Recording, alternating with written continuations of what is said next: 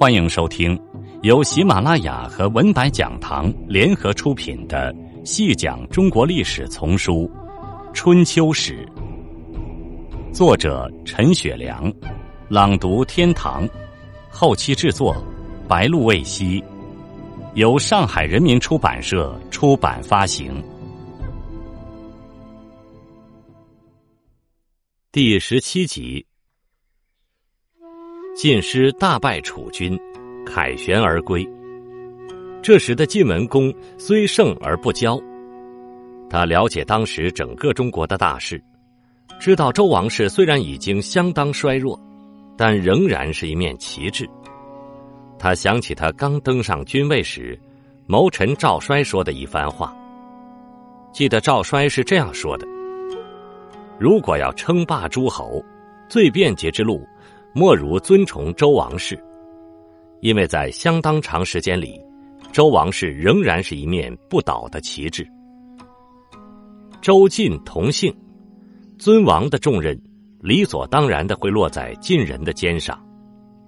利用周王室这面旗帜，以号令天下，这也是上天赐予晋国的一个良机。赵衰说的这番话，最后归结为八个字。方今尊王，晋之资也。意思是说，尊王是建立晋国霸业的最重大资本。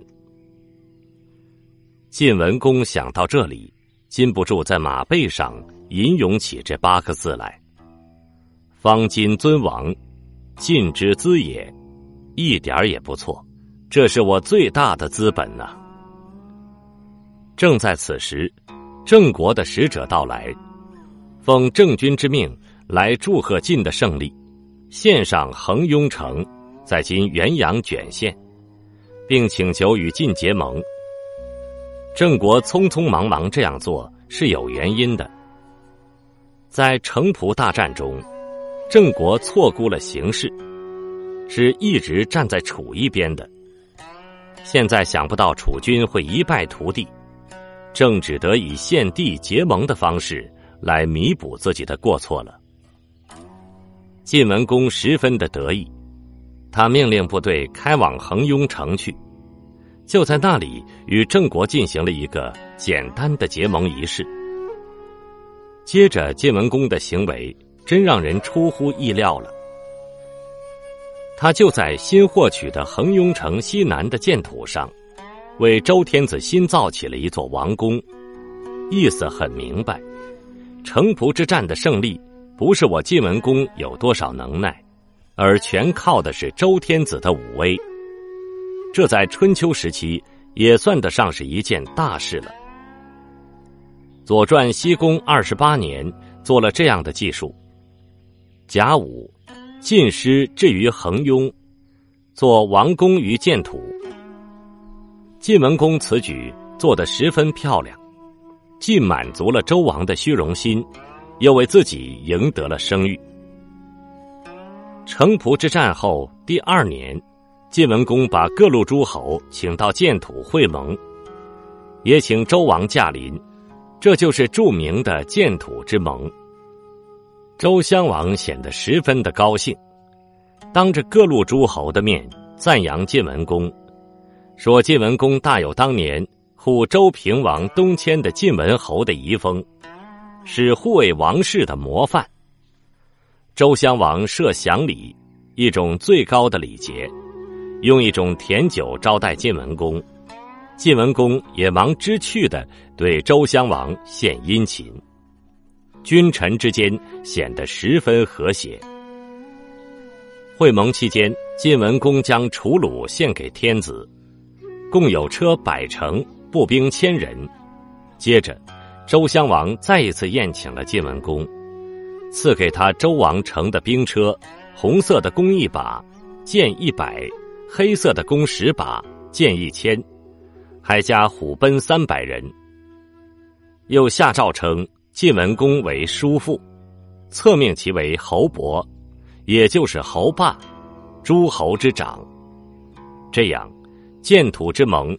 实质上成了名副其实的晋文公的称霸盟会。在晋文公的带领下，众多诸侯就在建土会盟上宣布了由晋国领头起草的盟约，同心协助周王室，不互相侵害，谁也不能被盟，谁被盟将受到天神降罚，使其兵败国亡，祸及子孙和老幼。建土之盟是继齐桓公的葵丘之盟之后。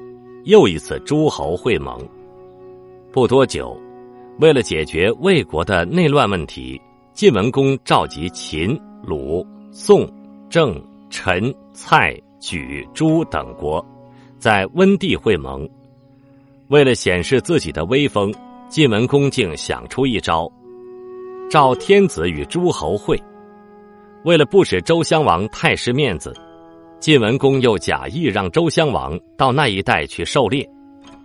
当时的周天子已没有多少能耐，霸主晋文公发了话，哪有不来之理？在这次盟会上，晋文公完全霸气十足，在解决魏国内斗问题上独断独行，对自己不喜欢的一方大肆打压，甚至当堂杀了反抗者。而其他诸侯国的代表，没一个敢说话的。周襄王则完全成了一个傀儡，晋文公怎么说，他就怎么表态。这次温之会对晋侯赵王之举，史书上多所批评。孔子作《春秋》，写上了这样两笔：“以臣赵君，不可以训。”晋文公到了那步田地，也有点忘乎所以了。晋文公的霸业维护了当时天下的安定和平稳，对民众多少是有好处的。历史不会忘记这样一位伟人。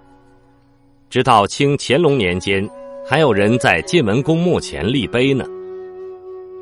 城濮之战后四年，一代霸主晋文公去世了。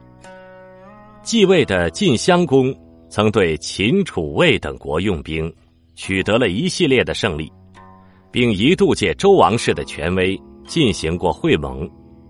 但是，晋襄公的继霸地位并不稳，后来由于内部的争斗和赵氏的掌权，再也无力干预列国间的事了。听众朋友，本集播讲完毕。感谢您的收听。